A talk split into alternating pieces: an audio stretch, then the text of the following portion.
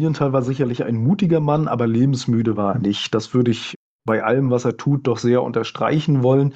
Auch in der Phase, wo er also mit den manntragenden Apparaten unterwegs ist, zerlegt er das wirklich in, in kleine lösbare Teilaufgaben. Wir haben ja gesagt, erst sind es Standübungen, dann sind es kleine Sprungübungen, dann nähert er sich natürlich auch vom Fluggelände her verschiedenen Höhen, die er zum Gleiten, zum ins Tal gleiten ja auch braucht, an.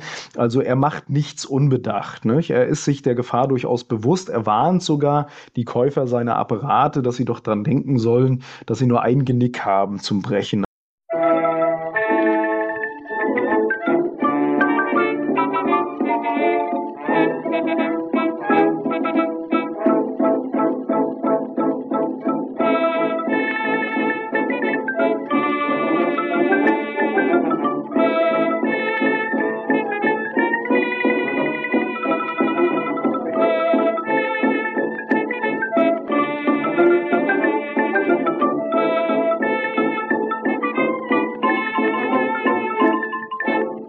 Diese Folge von Geschichte Europas ist eine Auftragsproduktion des Otto Lilienthal Museums in Anklam. Der Namenspatron des Museums, der Flugpionier Otto Lilienthal, wurde nämlich 175 Jahre vor der Veröffentlichung dieser Folge geboren. Aus diesem Anlass spreche ich in der 200. Episode des Podcasts mit Herrn Dr. Peter Busse, dem Leiter des Museums, über Lilienthals Leben, seine für die Luftfahrt prägenden Erfindungen und seinen dramatischen Unfalltod mit einem seiner selbst entwickelten Gleiter. In den Show Notes findet ihr Links zum Otto Lilienthal Museum in Anklam sowie zu inhaltlich verknüpften Folgen. Nächste Woche erscheint nämlich noch eine weitere Episode, in der Herr Busse und ich besprechen, was Otto und sein Bruder Gustav Lilienthal außer ihren Pionierleistungen im Flugwesen noch so alles geleistet haben. In den Show Notes findet ihr außerdem Hinweise dazu, wie ihr mir Fragen, Kommentare, Feedback und Bewertungen zusenden könnt. Mit einem monatlichen Beitrag auf Steady könnt ihr mich auch unterstützen, dieses Projekt zu betreiben und weiterzuentwickeln. Dafür wäre ich euch sehr dankbar. Geschichte Europas ist Teil von Geschichtspodcasts.de und Wissenschaftspodcasts.de und erscheint sowohl auf Spotify als auch als RSS-Feed für Podcast-Apps. Da dies nun die erste Folge mit Herrn Dr. Busse ist, stellt er sich und seinen Werdegang wie gewohnt vor, bevor wir mit Otto Lilienthals Kindheit, Jugend und Bildungsgeschichte starten. Ich wünsche euch viele neue Erkenntnisse beim Anhören dieser Folge. Ja, mein Name ist Dr. Peter Busse. Ich bin gebürtiger Anklammer und eigentlich nach dem Aufwachsen hier erstmal aus Anklam weggegangen. Äh, ging vielen in meiner Generation so, habe also studiert in Dresden Maschinenbau, Luft- und Raumfahrttechnik vertieft und dann an der TU Dresden auch in der Strömungsmechanik promoviert. Und ja, war dann im Berliner Umfeld in der Triebwerksforschung unterwegs, als die Stelle hier in der Heimat frei wurde mich also bewerben konnte auf die Leitungsposition hier im Otto Lienthal Museum. Und das hat mich sehr gereizt aus beruflicher und auch privater Sicht. Und ja, es hat dann 2019 geklappt. Und seit 2020 bin ich also in der Leitung hier im Otto Lienthal Museum in Anklam tätig. Sie haben sich ja also entschieden, die technische Seite ein bisschen hinter sich zu lassen und sich mehr auf das Historische zu konzentrieren. Wie hat das funktioniert? Ja, die technische Komponente hat mir natürlich das Selbstvertrauen gegeben, sich überhaupt auf die Stelle zu bewerben und, sage ich mal, das Risiko einzugehen, das Museumshandwerk neu dazulernen zu dürfen und trotzdem schon einigermaßen sattelfest sozusagen dann hier sich mit Luftfahrt und Luftfahrthistorie auseinanderzusetzen. Ich denke, dass es funktioniert immer noch ganz gut. Äh, alles noch im Aufbau natürlich auch. Nach drei Jahren hat man schon noch einiges auch über Lilienthal gelesen und sich seine eigenen Gedanken gemacht, zwischen den Zeilen natürlich auch gelesen und ja, trotzdem kommen immer wieder auch noch wieder Fragen von äh, Besuchern oder im Gespräch von Anfragen auf wissenschaftlicher Seite, wo ich natürlich dann auch erstmal wieder gucken muss, wie war das eigentlich ganz genau. Also es ist ständiger Lernprozess, wie wahrscheinlich in jedem Beruf auch, aber es macht großen Spaß und ja, ich glaube, ich wachse ganz gut rein. Sie sind Anklammer, Otto Lilienthal war Anklammer. Was müssen wir über seine Kinder, seine Jugend wissen? Was prägte ihn in jungen Jahren? So dass er später zum Flugpionier werden konnte. Ja, Otto Lilienthal ist ja am 23.05.1848 hier in Anklam zur Welt gekommen, war das erste Kind seiner Eltern, Gustav und Caroline Lilienthal und hat von dem Elternhaus erstmal ganz viel Begabung mitbekommen. Das ist sicherlich ein ganz wichtiger Baustein auf dem Weg zu seinen späteren Pionierleistungen geworden. Der Vater Gustav ja eher so der mathematisch, technisch Begabte und Interessierte. Die Mutter Caroline, also eine studierte Sängerin, sehr musisch begabt, sehr eine große Künstlerin auch, konnte sehr gut zeichnen. Und Otto war also ihr Sonnenkind, ein, ein helles Köpfchen, ein blond gelockter Junge, also sehr aufgeweckt. Und ja, eine sehr, sehr gute Mischung dieser Begabung sozusagen der Eltern. Und ja, ich denke, diese genetischen Grundlagen sozusagen sind schon mal ein guter Punkt. Er ist aber auch durch ein Elternhaus gegangen, insgesamt acht Geschwister gehabt davon ja leider in der damaligen Zeit überhaupt nur drei ins Erwachsenenalter sozusagen alt geworden, überlebt. Und ja, neben der glücklichen Kindheit mit seinem Bruder Gustav, die also ein kogeniales Paar schon waren, der Gustav nur ein Jahr jünger und der Schwester Marie äh, noch mal sieben Jahre jünger als der Gustav, also die drei, die in Anklam aufgewachsen sind und ja, doch, doch einiges mitgenommen haben an Wurzeln, an Idealen ihrer Eltern. Und ja, all das hat sie sehr geprägt und all das steckt natürlich auch in dem Flugpionier Otto Lienthal. Die Eltern, Sie haben es gerade beschrieben, eine bildungsorientierte und auch ja recht engagierte Familie, allerdings in einer schwierigen Zeit nach der gescheiterten deutschen Revolution von 1848-49. Wie prägt dieses Ereignis die Kindheit und Jugend von Lilienthal? Ja, die gescheiterte Revolution trifft vor allen Dingen den Vater Lilienthal, den Gustav Senior, sehr stark, der sehr daran geglaubt hat, an einen neuen Aufbruch, an ja, die Kraft sozusagen der bürgerlichen Mitte und die Fortschrittsideen, der ja nach der gescheiterten Revolution hier in Anklam ein wenig geächtet ist, selber also ein Tuchhändler in Anklam, immer mit einem mehr oder weniger florierenden Geschäft, ja, und auch Interesse an der Tuchhändlerei, sicherlich dem Vater zuliebe dort unterwegs gewesen, die hier in Anklam seine Existenz aufgebaut hat nach der gescheiterten Revolution aber gemieden wird. Also die Kundschaft bricht weg und damit natürlich auch der Unterhalt der Familie. Und das ist natürlich eine Zeit, die nicht leicht ist für die Familie. Also die Eltern geben sehr viel Liebe, aber an materiellem, an lebensnotwendigen fehlt es dann doch an allen möglichen Ecken. Sie ziehen in ein kleineres Haus unter schlechteren Wohnbedingungen. Wie gesagt, viele Kinder der Eheleute Lienthal sterben auch in dieser Zeit ja, schlechten Randbedingungen, Auszehrungen, ja, eine sehr, sehr, sehr prägende, sehr, sehr harte Zeit. Obwohl man auf der anderen Seite eben sagen muss, die Kinder doch sehr liebevoll aufgezogen und ja, doch durchaus auch mit glücklichen Elementen in der Kindheit.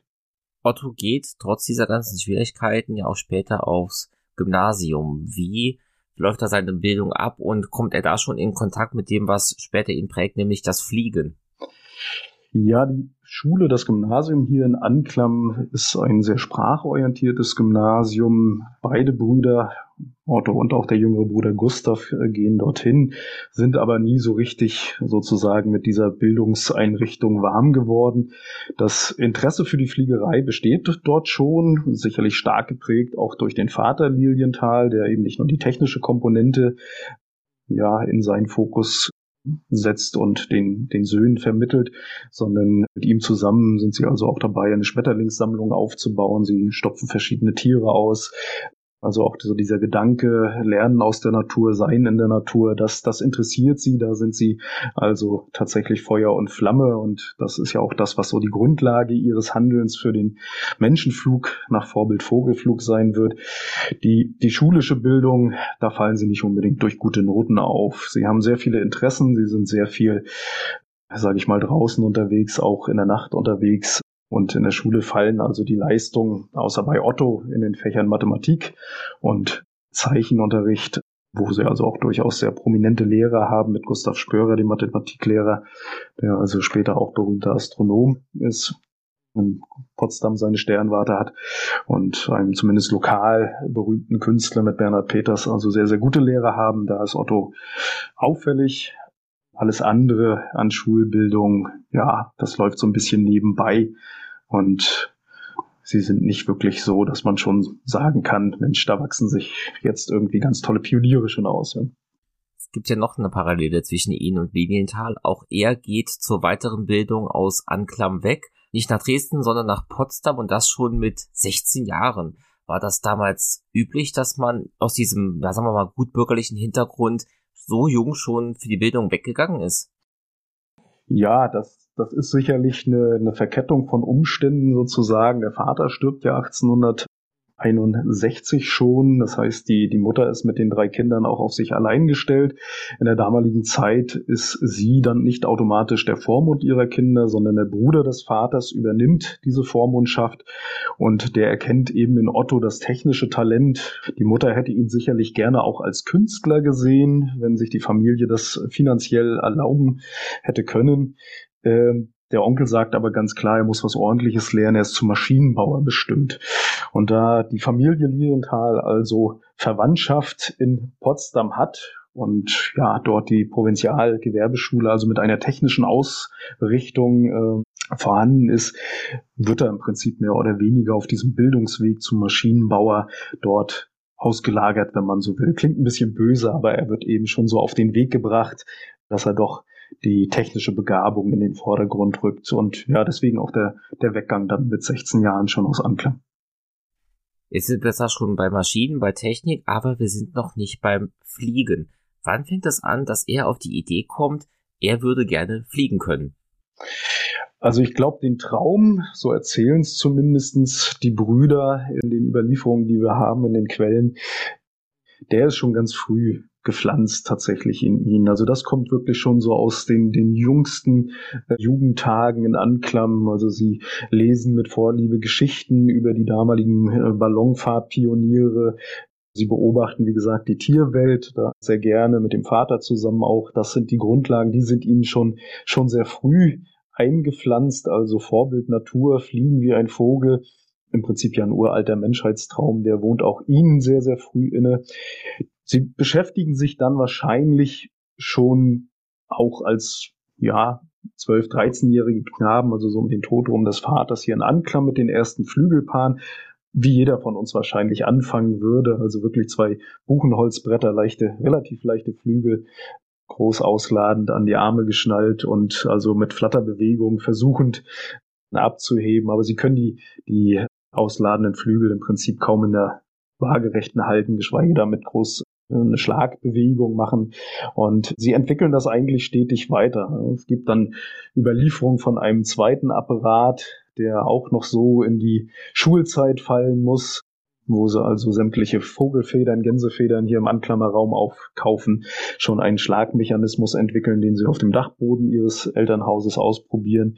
Das sind alles so Vorläufer, wo sie ja erste wertvolle Erfahrungen machen.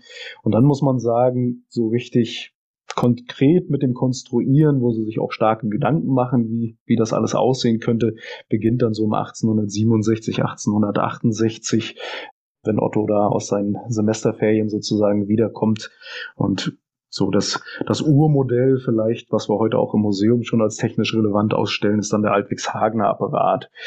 Das ist eine sehr durchdachte Konstruktion schon, muss man sagen, was jetzt so Fliegen nach Flügelschlag oder mit Hilfe von Flügelschlag angeht. Also getrennte Flügelabschnitte auf beiden Seiten des Körpers des Piloten, wo man also Teile hat, die immer schon im Aufschlag begriffen sind, also gerade wieder neu ausholen, während andere eben den Niederschlag und damit den Auftrieb produzieren. Also das schon mal ein kluger Gedanke, immer Auftrieb zu produzieren, egal ja, in welcher Stellung sozusagen jetzt der Pilot gerade die Flügel ansteuert. Man hat immer Elemente, die gerade im Niederschlag sind.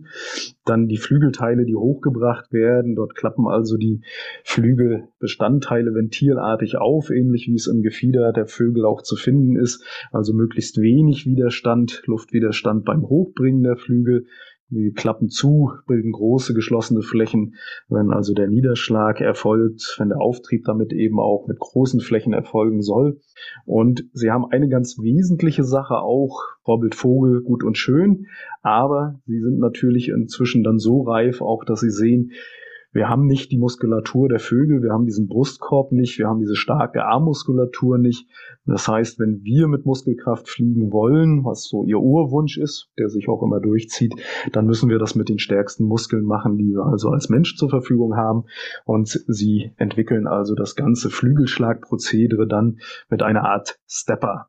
Sie stehen also mehr oder weniger in ihrem Cockpit dieses Altwigshagener Apparats und treten kräftig eben mit den stärksten Muskeln, mit ihren Oberschenkeln und ja, kriegen immer mit einem Gegengewicht gesichert, aber doch immerhin 40 Kilo Auftrieb produziert, wenn sie beide also da sportlich in die Pedale treten.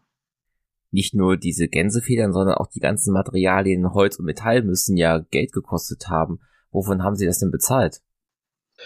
Ja, es gibt sage ich mal, Quellen insofern, dass wir also wissen aus der Erinnerung Gustav Lienthals heraus, dass die Mutter also sie in allem sehr, sehr intensiv unterstützt hat, da mehr oder weniger auch finanziell ihr letztes Hemd gab. Es gibt da eine Geschichte vom Tretrad, einer anderen Erfindung eben der beiden Brüder Otto und Gustav, wo sie also ein Tretrad für zwei Personen gebaut haben. Ein stehender Fahrer, der aber keine Lenkgewalt hatte, ein sitzender Fahrer hinten. Beide treten also auf eine gemeinschaftliche Achse und diese Achse hat also acht Taler gekostet, so überliefert es Gustav und die Mutter hat also das ja ganz anstandslos, obwohl es also eine horrende Summe war, beim Schmied dann auch bezahlt, um ihre Söhne zu fördern in dem, was sie dort technisch umsetzten. Und der Gustav beschreibt dann weiter, sie hatten das Gefährt auf dem Innenhof des Hauses zusammengebaut und waren dann mit dem breiten Gefährt nicht mehr auf die Straße gekommen zum Probieren. Und die Mutter setzte also der Güte ihre Krone auf und ließ sie links und rechts vom Türrahmen etwas aussägen, dass sie dieses Fahrrad, dieses Tretrad auf die Straße bekommen. Und das ist so eine Geschichte, daran kann man natürlich viel ableiten und das, denke ich, kann man in den frühen Jahren auch auf ihre Experimente mit der Fliegerei durchaus übertragen. Also die Mutter, gerade nach dem Tod des Vaters, in, in finanzieller Notlage, aber gerade dann auch sehr bemüht, ihren Söhnen möglichst viel, ähm, ja, was auf ihrem Weg mit dem technischen Interesse sozusagen fördernd war, auch äh, zu fördern. Ne? Auf der Homepage des Lilienthal Museums sieht man ja eine Zeichnung von diesem Apparat und da ist er an einer Scheune aufgehangen und da ist, stellt sich auch gleich die Frage, was haben denn die Nachbarn, die anderen Anklammer gedacht, wenn die beiden Lilienthal-Brüder da mit einer komischen Maschine an der Scheune rumvorwerken?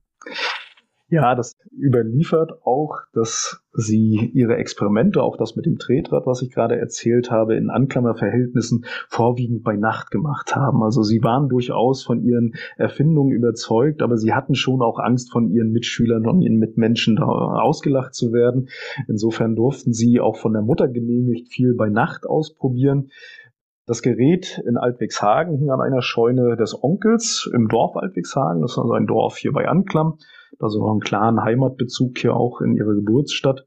Und ja, da waren sie im Prinzip auch geschützt in einer Atmosphäre. Nicht? Also der Onkel hat da sicherlich auch kopfschüttelnd daneben gestanden, aber einem großen Publikum haben sie gerade diese frühen Erfindungen auch noch nicht zugänglich gemacht. Also so ein bisschen die Befürchtung, dass sie dort also verlacht werden oder sogar ja, angezeigt werden für das, was sie dort treiben, die hatten sie schon. Jetzt gibt es ja zwei Grundlagen, warum etwas fliegen kann. Das war dieses leichter als Luft oder schwerer als Luft. Sie haben eben schon die Heißluftballons erwähnt. Hat man denn damals auch schon physikalisch verstanden, erstens, warum ein Heißluftballon fliegt und zweitens, was notwendig ist, damit etwas fliegen kann, obwohl es schwerer als Luft ist? Ja, das Prinzip leichter als Luft war ja im Prinzip 100 Jahre älter als das, was dann die, die Gebrüder Lilienthal gemacht haben entwickelt über die Gebrüder, es sind immer irgendwie zwei Brüder, das setzt sich in den Wrights später fort, die Gebrüder Montgolfier, die also mit der Montgolfiere dieses Prinzip des Auftriebs, des statischen Auftriebs geklärt hatten. Die waren davon ausgegangen, dass wenn man genug heiße Luft, allerdings ging die noch davon aus, dass die auch ordentlich CO2-haltig sein muss, also Ruß möglichst haben muss, in einem Volumen sammelt, dann erzeugt man also mit dieser warmen Luft, mit diesem warmen Volumen, wenn man dann genug kaltes Volumen ringsherum verdrängt, also diesen statischen Auftrieb. Das ist im Prinzip das Prinzip, wie jedes Schiff auch schwimmt, also Archimedes. Man muss eben nur mehr Wassermenge oder mehr umgebendes äh, Medium verdrängen, als man selber wiegt, nicht? als dieses verdrängende Volumen dann wiegt. Und das war durchaus dann verstanden und ja über die Brüder Montgolfier auch für die Luftfahrt noch nutzbar gemacht worden oder schon nutzbar gemacht worden.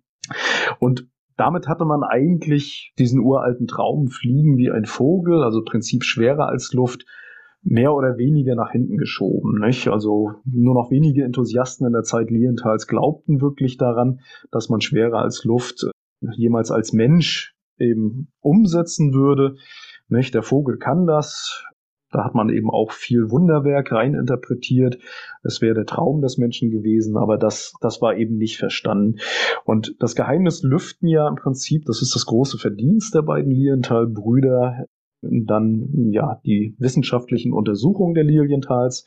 Und es ist ja wirklich am, am Vorbild Vogel dann auch abgeguckt, diese leicht gewölbte Tragfläche die also verschiedene Strömungsgeschwindigkeiten dann auch auf der Ober- und Unterseite produzieren, damit verschiedene Drücke auch produzieren und im Prinzip einen dynamischen Auftrieb, also mit Relativbewegung an einem schweren Körper sozusagen äh, dort ja dem auch ermöglichen, obwohl er schwerer als die umgebende Luft ist, mit den richtigen Druckverhältnissen dann doch in die Luft zu gehen.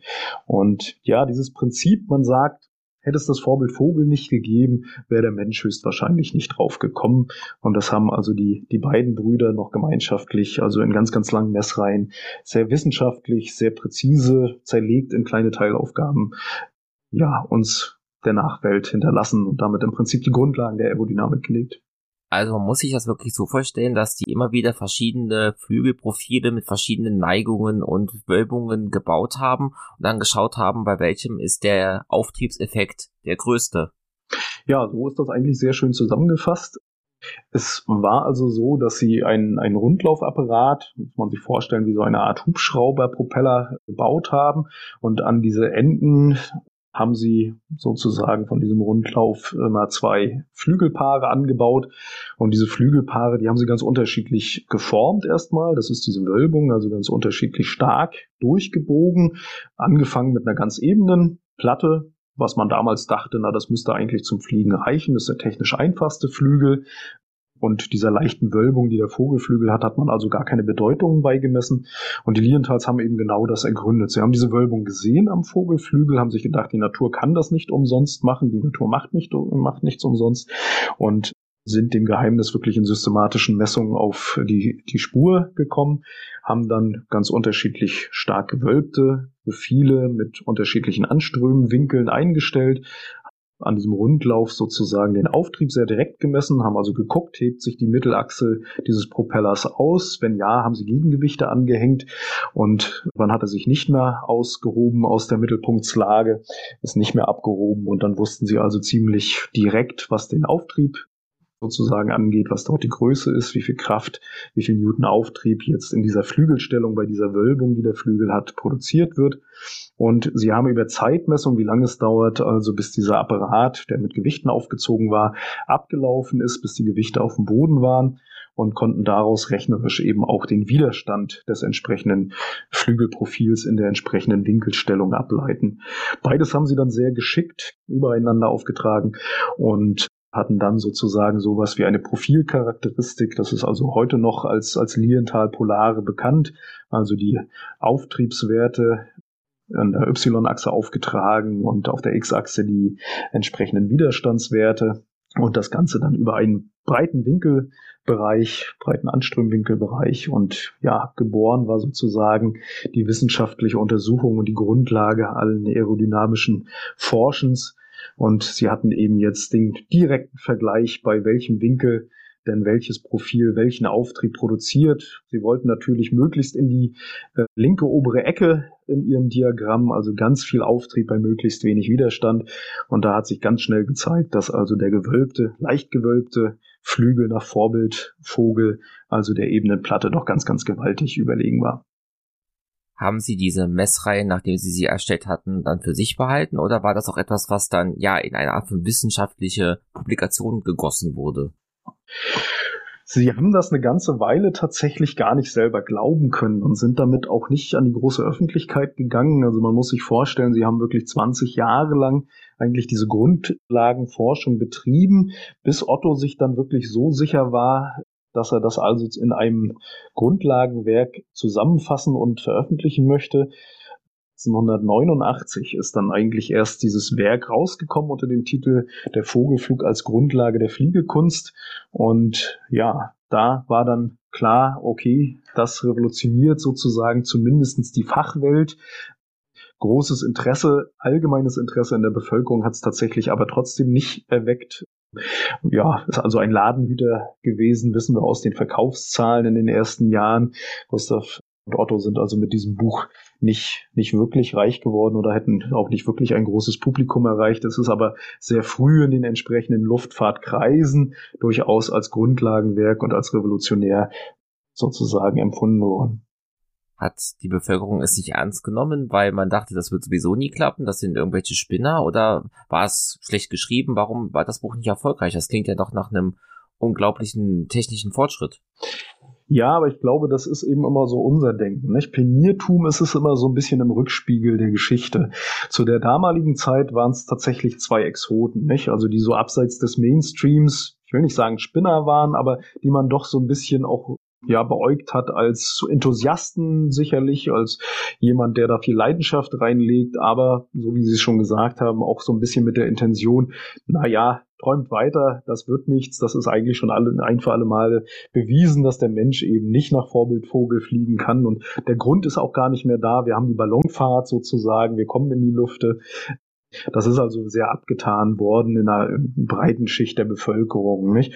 Man kann nicht sagen, dass es so geschrieben war, dass es nicht hätte weit fruchten können. Otto Lienthal sagt also durchaus in seinem Vorwort, dass er also sämtlichen Schnickschnack, das sind jetzt meine eigenen Worte, sozusagen weglässt, dass er es sehr allgemeintauglich schreibt, dass es eigentlich jeder, der sich zumindest mit einem gewissen Grundlagenwissen Mechanik auseinandersetzt, also ganz einwandfrei auch nachvollziehen kann, was er dort gemessen hat, was sie dort gemeinsam auch mathematisch beschreiben. Also daran liegt es eigentlich nicht, dass es jetzt hochwissenschaftlich oder hochtrabend geschrieben worden wäre. Ganz im Gegenteil. Also sie wollten da schon sehr offensiv auch in der breiten Öffentlichkeit damit Anklang finden. Aber es hat es eben nicht gefunden. In der zweiten Hälfte des 19. Jahrhunderts entwickelte sich ja auch das, was heute moderne Physik ist, die Experimentalphysik und so weiter. Hat man dort den Lilienthal's, die ja jetzt nicht ja, universitär physikalisch gebildet waren, Aufmerksamkeit geschenkt oder wurden sie auch dort eher ignoriert? Ja, es ist zumindest kritisch beäugt worden, was sie da machen. Ich glaube, ganz ignorieren konnte man sie nicht. Sie hatten ja wirklich mit wissenschaftlichem Handwerkszeug sozusagen das auch feinsäuberlich protokolliert. Allerdings ist es, wie gesagt, auch viel diskutiert worden, wie viel Warenwert sozusagen man daraus interpretieren kann. Es gibt ja zum Beispiel die Aussage von Helmholtz, dem Physiker, also dass der Mensch eben durch Muskelkraft nicht fliegen kann, der aber auch von dem flügelschlagenden Objekt Mensch sozusagen, Flugobjekt Mensch ausgeht, der sich alleine in die Luft hebt. Und das ist nochmal ein gewaltiger Unterschied, ob man sagt, okay, man muss also wirklich sämtlichen Auftrieb aus dem Flügelschlag holen, aus dem Abschlagen sozusagen größerer Flächen. Das hatten die Lilienthals ja bewiesen, dass man eben gar nicht unbedingt die, die Schlag Komponente braucht, sondern dass mit einem geeigneten Profil und einer gewissen Anströmgeschwindigkeit sozusagen auch ein starrer Flügel abhebt. Das hatten sie also ganz klar auch bei den großen gleitenden Vögeln gesehen, dass also nicht jederzeit der Flügelschlag da ist.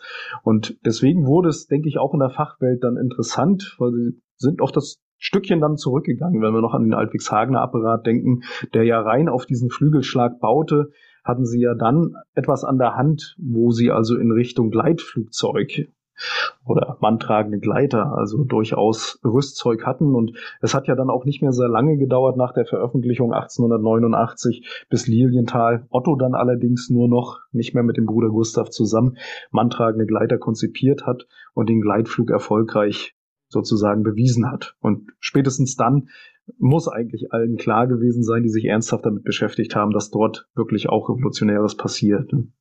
Dennoch bleibt ja dieser Gegensatz von leichter als Luft und schwerer als Luft bestehen. Ende des 19. Jahrhunderts beginnt ja auch ein gewisser Ferdinand Graf von Zeppelin mit seinen Luftschiffen zu arbeiten.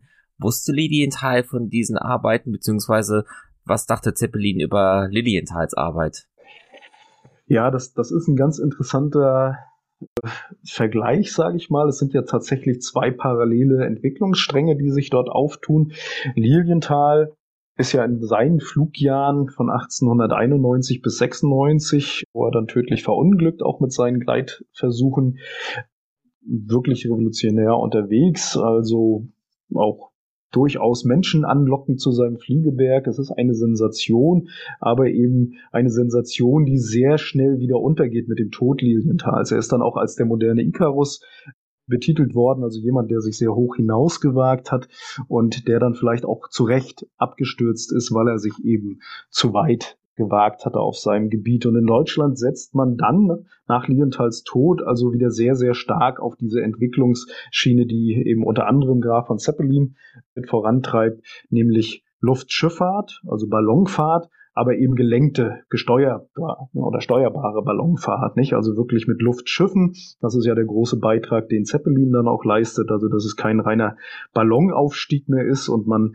mit dem Wind fährt, sondern dass man dann eben auch die Steuerhoheit hat und einen Antrieb hat und ein Steuerruder hat und dann sozusagen den eigenen Weg auch machen kann. Also Lienthal verschwindet wieder eine ganze Weile in der Versenkung. Das legt man ab, das lässt man hinter sich und gerade in Deutschland möchte man eben sozusagen die Vorherrschaft in der Luftschifffahrt erringen. Und da ist natürlich Zeppelin dann jemand, der da ein ganz großer Vertreter ist und der auch zu Ehren kommt, dort Pionier zu sein.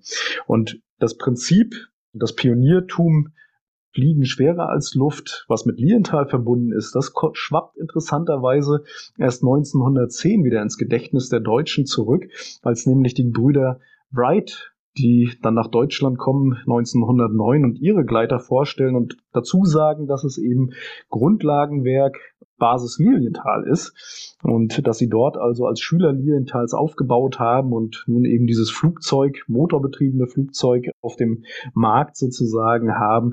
Erst dann erinnert man sich eigentlich in Deutschland wieder daran, was Lilienthal dort geleistet hat und auch dann wird er eigentlich erst zu dem, zu dem Pionier. Nicht? Also diese Flugjahre selber eine Sensation, keine Frage, aber eben noch nicht bewertet als die, ja, Revolutionierung des Luftfahrtwesens. Jetzt hatten Sie aber eben schon gesagt, Anfang der 1890er ist Lilienthal zuversichtlich genug, eine gute Flügelform gefunden zu haben, dass er jetzt von diesen Apparaten weggeht und manntragende Gleiter baut, in die er selber reinklettert und mit denen er dann durch die Gegend fliegt. Wie laufen diese Entwicklungs-, Konstruktionsprozesse ab und wie verlaufen seine ersten Flüge? Ja, also das Ganze beginnt eigentlich in unmittelbaren Anschluss an die Veröffentlichung des Buches Der Vogelflug als Grundlage der Fliegekunst. Dort ist ja schon eins der letzten Kapitel dann tatsächlich so ausgeführt, dass man einen Bauplan präsentiert kriegt von Lienthal, wie man das nun also in manntragende Apparate überführen müsste. Und das tut er dann eigentlich auch umgehend. Was für Lienthal typisch ist, das ist bei der Grundlagenforschung so, das ist dann später auch bei den manntragenden Gleitversuchen so, er zerlegt das große Problem sozusagen in lösbare Teilaufgaben. Das heißt, er konstruiert sich erste Gleiter, die er dann erstmal im Stand erprobt. Das macht er also wirklich schon so 1889, 1890. Das Modell Möwe ist da so eins der ersten nach Vorbild Vogel gebautes ja, Gleiterobjekt, Flugobjekt. Und da steht er wirklich erstmal im Wind und guckt, wie er diese Flügel denn im Wind stehend erstmal beherrscht. Er macht dann leichte Sprünge und er ist dann 1891 so weit, dass er sich also dort in der Nähe von Potsdam in Derwitz, also mit dem heute Derwitzer Apparat genannten Gleiter in die Luft begibt, an einer kleinen Abbruchkante in eine Sandgrube springt und immerhin die ersten 25 Meter Menschenflug sozusagen in der Luft durchmisst. Und ja, ab da geht's dann eigentlich jährlich mit einem neuen Gleiter voran. Er hat dann 92 den Südende-Apparat, den er also im Berliner Südende fliegt. Der ist dann also ja heute so als der aerodynamisch ausgereifteste Apparat tituliert. Der ist also dann nochmal wesentlich zurückgenommen in der Stärke der Wölbung der Tragflächen, weil Lienthal also sieht, der Witzer ist da noch sehr, sehr grobschlächtig.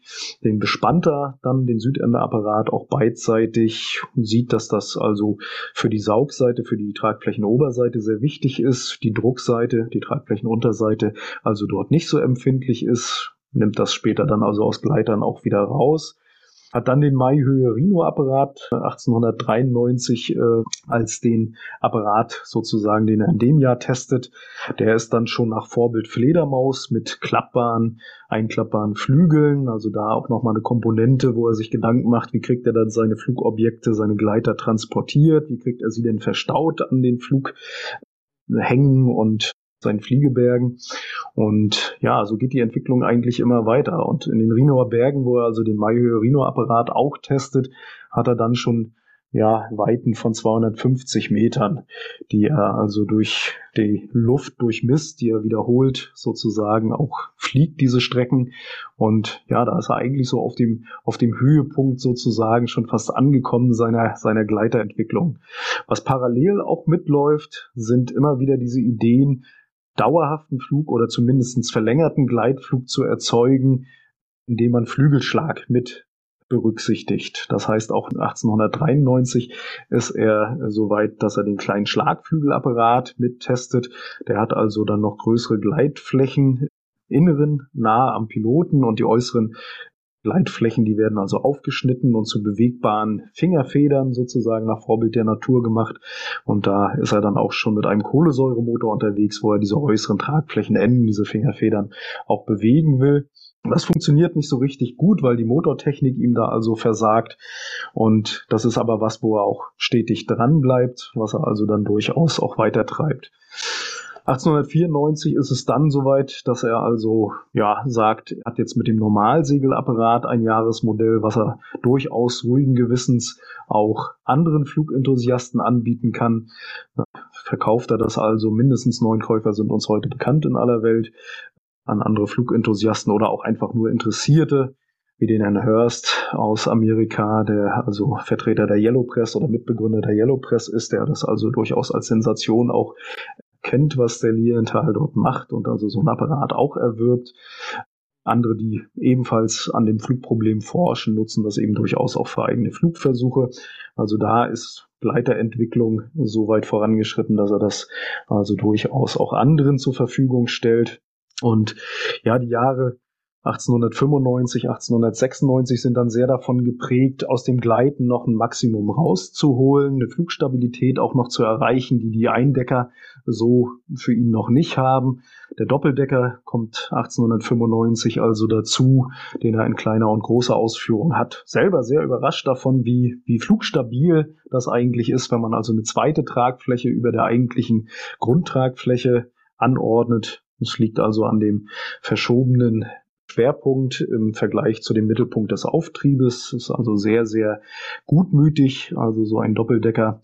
Er kann ihn sehr, sehr gut steuern. Er guckt mit dem Vorflügelapparat, der auch 95 mit entsteht, aber auch nach verschiedenen Steuerungsmöglichkeiten. Er hat auch schon Tragflächenverbindungen. Er arbeitet schon mit sowas wie Widerstandsflächen auf den Tragflächen, also was man heute so als Querruder kennt. Er hat über einen Hüftgurt also die Möglichkeit, sein Seitenleitwerk, was sonst eigentlich nur eine starre Stabilitätsmaßnahme war, also schon aktiv zu steuern, also wirklich ein Seitenruder draus zu machen. Also in diese Richtung bewegt er sich weiter und 96 bringt er dann eben noch den großen Schlagflügel ja, zumindestens in fertiger Bauweise dann äh, heraus, wenn man das so sagen will, den er aber dann nicht mehr erfolgreich testet. Nicht? Also es ist wirklich wieder in kleine Schritte zerlegt, aber es ist eine lange, lange Entwicklungsreise, und ja, man kann ihm wirklich nicht vorwerfen, dass er da auf der Stelle getreten ist. Er hat also wirklich in den fünf Jahren, fünf, sechs Jahren, wo er also Flugerfahrung, praktische Flugerfahrung selber geleistet hat, ja auch kontinuierlich an seinen Apparaten weiterentwickelt. Ähnliche Frage wie eben. Wovon bezahlt er denn jetzt die Materialien für diese Gleitflieger, zumindest bis er mit dem Normalsegelapparat wenigstens ein bisschen Geld reinbekommt? Ja, das muss man sagen. Die Linientals sind beide gute Erfinder. Allerdings das mit dem Geld reinkommen, das fällt beiden relativ schwer. Also da ist nicht nur Otto, sondern auch Gustav äh, wirklich äh, zu benennen. Ähm, Otto hat aber eine gute Idee, die er gut vermarktet kriegt, nämlich mit dem gefahrenlosen Schlangenrohrkessel und der dazugehörigen kleinen Banddampfmaschine. Das ist also ein Motor, muss man sich vorstellen, der also mit diesem kleinen Dampfkessel betrieben wurde, ein Dampfmotor, der eben für den Kleinst- und Mittelstand sozusagen genau das Richtige war, um in der Maschinenfabrik alles anzutreiben, was eben äh, rotieren musste. Man denkt da an Bohrmaschinen, Fräsmaschinen, Drehmaschinen und, und ähnliches. Und diese kleinen Gewerke und Gewerbe, die waren meistens in Wohnhäusern untergebracht im Parterre und die konnten sich nicht erlauben oder wären nicht zugelassen worden, wenn die also mit großen Dampfmaschinen und Dampfkesseln, die ja immer ein gewisses Gefährdungspotenzial, auch Explosionsgefahr sozusagen, Berstgefahr auch mit sich bringen, betrieben worden wären. Und ja, Otto ist also mit diesem gefahrenlosen Dampfkessel, Schlangenrohrkessel, also genau zur richtigen Zeit am richtigen Ort in dem aufblühenden Berlin, um diese kleineren Gewerbeeinheiten zu bedienen und hat damit die Möglichkeit, eine eigene Maschinenbaufabrik auszugründen, also aus dem Angestelltenverhältnis herauszukommen und in eigener eigenen Maschinenfabrik eben ja Teile und ganze Komponenten, Baugruppen sozusagen für diese ja, Antriebstechnik, die er dort mit vorantreibt und auf den Markt bringt, ja, an den Mann zu bringen. Und das gibt ihm dann wirklich auch erstmals im Leben die nötigen Mittel, die eigenen Mittel, dieses teure Hobby Fliegen, so muss man es vielleicht dann wirklich formulieren, in der Zeit betreiben zu können. Jetzt fliegt jemand in einer Konstruktion in Sandgruben hunderte Meter weit. Wie reagiert die Öffentlichkeit? Ja, das wird durchaus als Sensation empfunden. Nicht? Also gerade der Fliegeberg in Berlin-Lichterfelde ist bekannt, dass das also wirklich ein Wochenend-Pilgerort war. Man geht also, schaut Lilienthal zu, bewundert ihn auch. In der Zeit entsteht ja dann auch am gleichen Ort, muss man sagen, noch neues Pioniertum im Bereich der Fotografietechnik.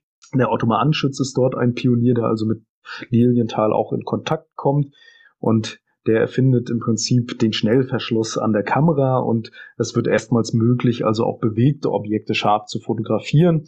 Der Anschutz wird dann zu Dokumentationszwecken, also auch zu Lilienthal geladen, fotografiert ihn scharf im Fluge.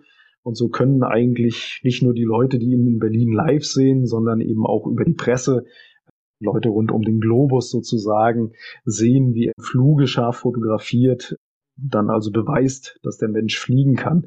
Also durchaus eine Weltsensation, die ihm einiges an Berühmtheit dann auch bringt. Allerdings, das hatte ich ja schon vorweggenommen, nach seinem Tod ist das eben auch ganz schnell wieder verpufft.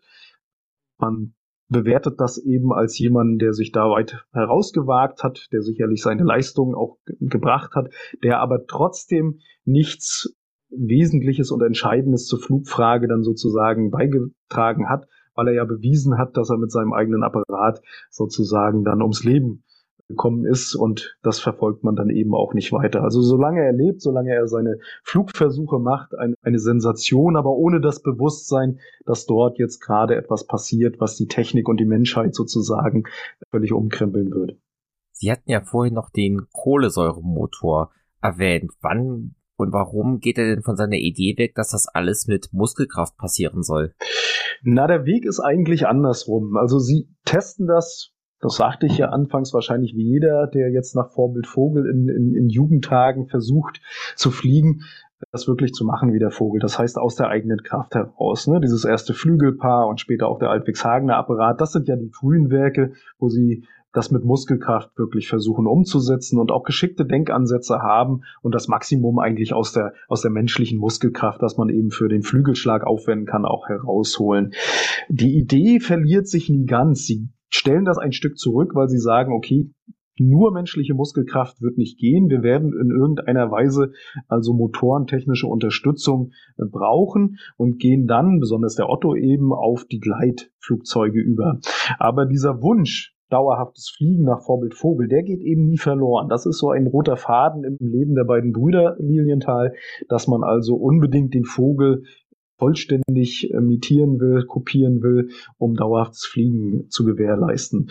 Und ich sag mal, Altwigshagener Apparat, ja, ja, so um 1868, dann lange eben diese Forschung am Rundlauf, ideale Flügelprofile für den Gleitflug, dann die Gleitapparate und dann kommt ja 1893 eigentlich der Kohlensäuremotor das erste Mal ins Spiel. Also so mitten in der aktiven Flugphase von Lilienthal hat er dann die Idee, einen kleinen relativ leistungsstarken, fähigen, leistungsfähigen Motor, zumindest auf das Gewicht bezogen, zu entwickeln und mit einer Kohlensäurekartusche anzutreiben. Und daran krankt's aber, an diesem Kohlensäuremotor, der friert ihm also relativ schnell ein über das Entspannen der Kohlensäure und nach wenigen Takten ist der also außer Betrieb.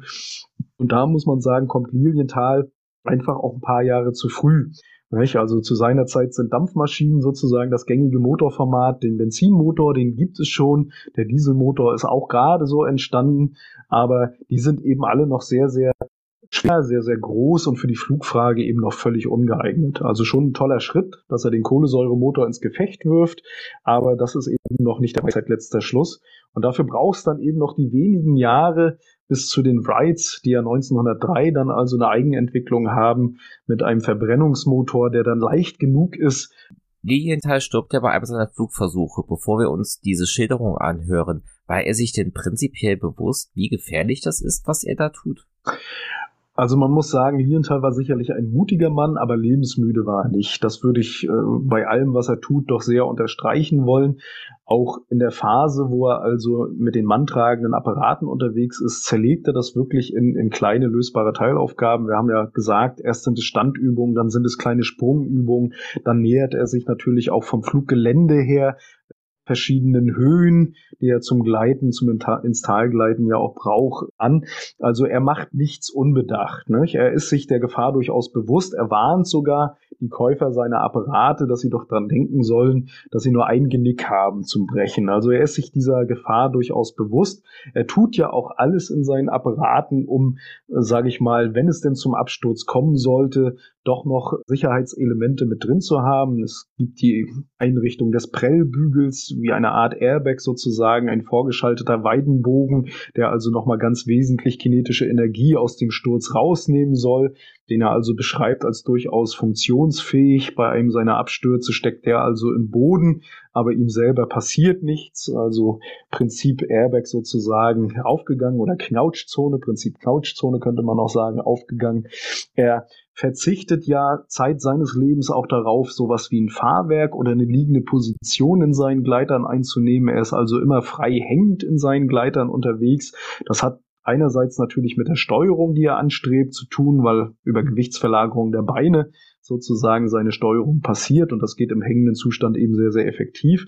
Aber es hat eben auch die Komponente, das Sicherheitsdenken. Er will jederzeit also den Apparat auch mit den Händen loslassen können und den Füßen mit den Füßen voran sozusagen wieder in Boden sich fallen lassen können.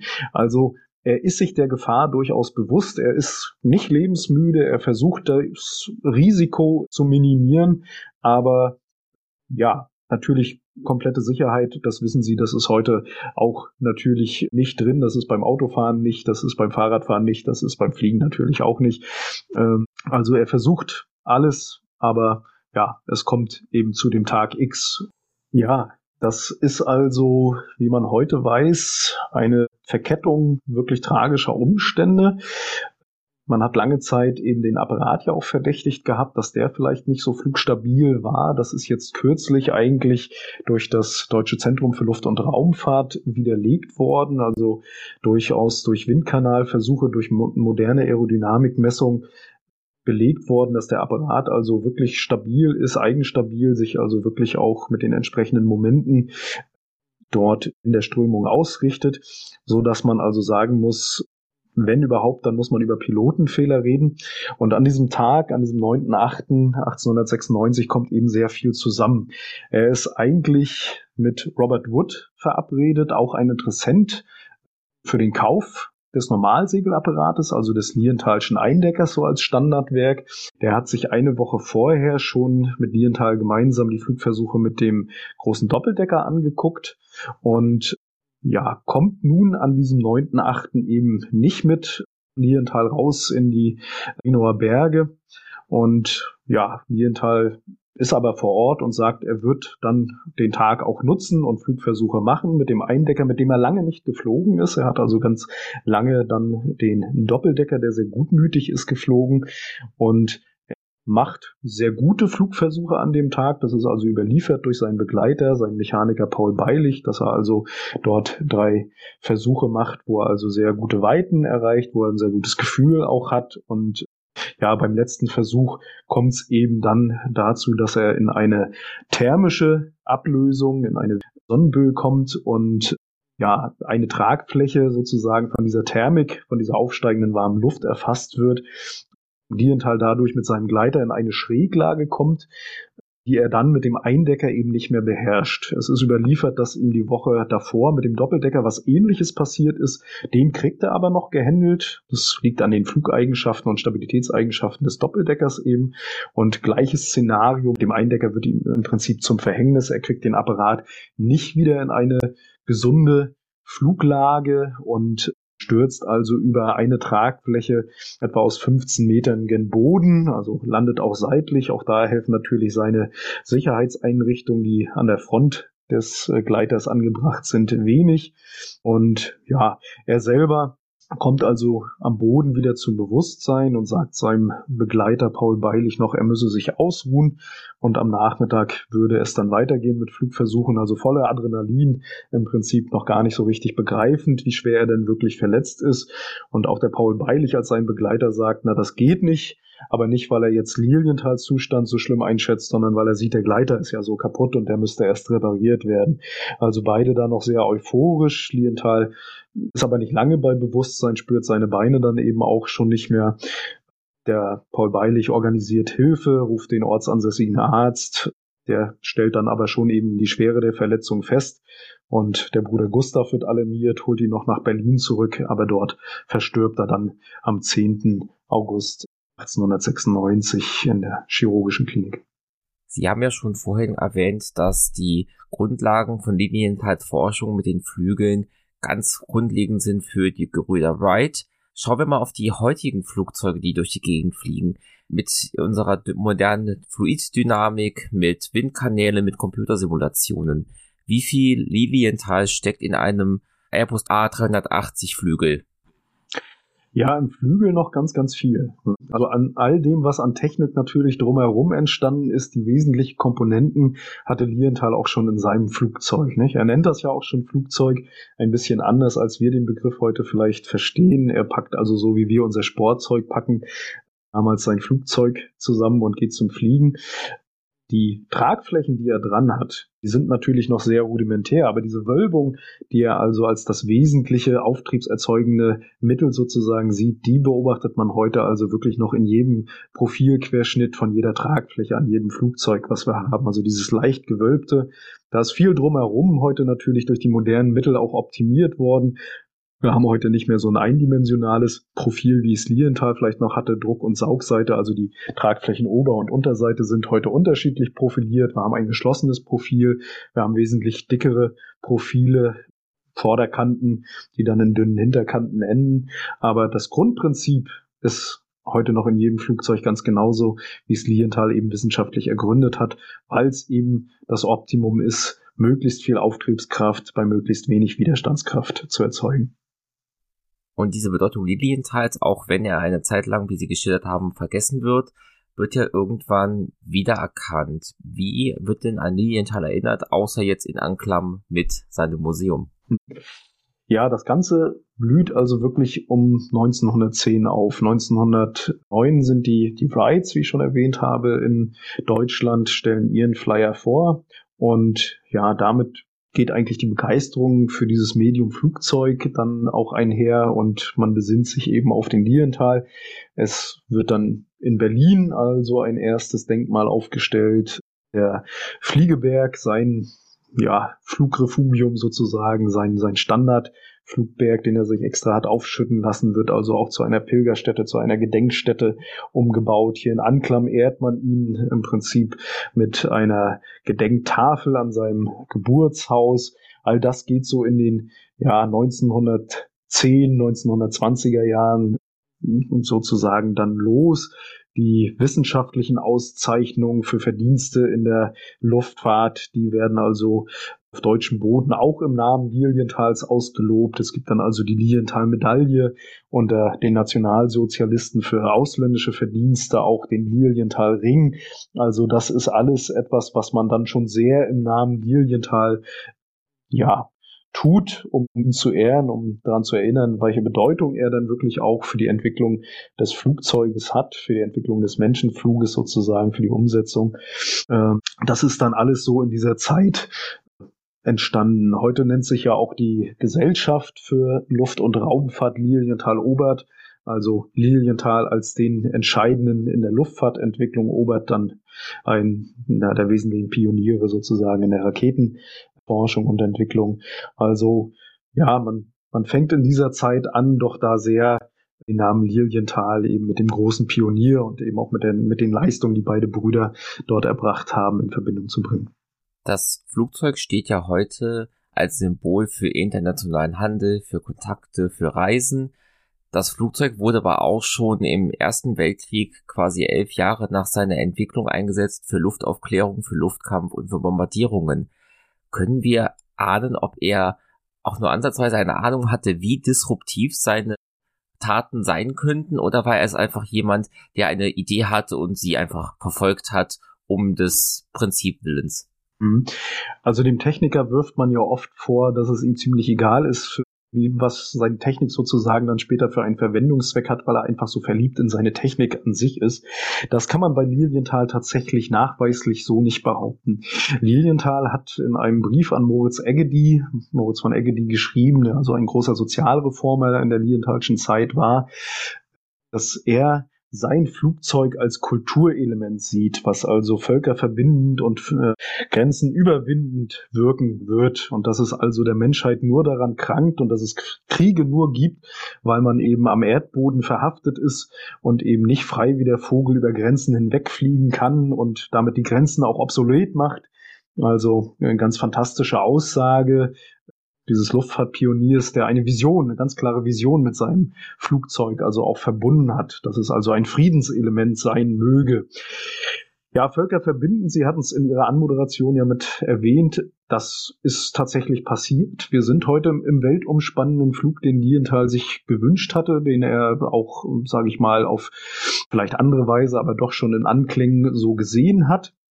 Was sich nicht erfüllt hat, ist natürlich diese Friedensvision. Ganz klar. Also das ist sehr, sehr schnell nach ihm. Im Prinzip müssen wir da gar nicht warten, bis die erste, der Erste Weltkrieg ausbricht. Selbst die Wrights als unmittelbare Nachfolger von Lienthal sehen also schon ganz klar das militärische Potenzial ihrer Erfindung an, versuchen das ja auch ans amerikanische Militär zu verkaufen. Als das nicht klappt, kommen sie eben nach Europa, kommen nach England, Frankreich und Deutschland, um es dort dem Militär vorzustellen. Also dieser Wandel ist ganz, ganz schnell da. Ich glaube, das hat Lienthal sich so nicht vorgestellt. Der Bruder Gustav erlebt das ja tatsächlich noch. Der hat den Ersten Weltkrieg ja dann noch mitgemacht, stirbt erst 1933, fast 40 Jahre nach dem großen Bruder. Also ich denke, das ist auch für den Gustav eine ganz schlimme Erkenntnis gewesen, dass das, woran Sie dort geglaubt haben, dass das nämlich das, das Friedliche im Menschen hervorbringen wird und sozusagen keinesfalls ein kriegerisches Mittel sein könnte, sondern eher zu dessen Auslöschung führen wird, dass sich das so ins Gegenteil verkehrt hat. Das haben sie, glaube ich, beide nicht kommen sehen mit dem, was sie dort entwickelt haben.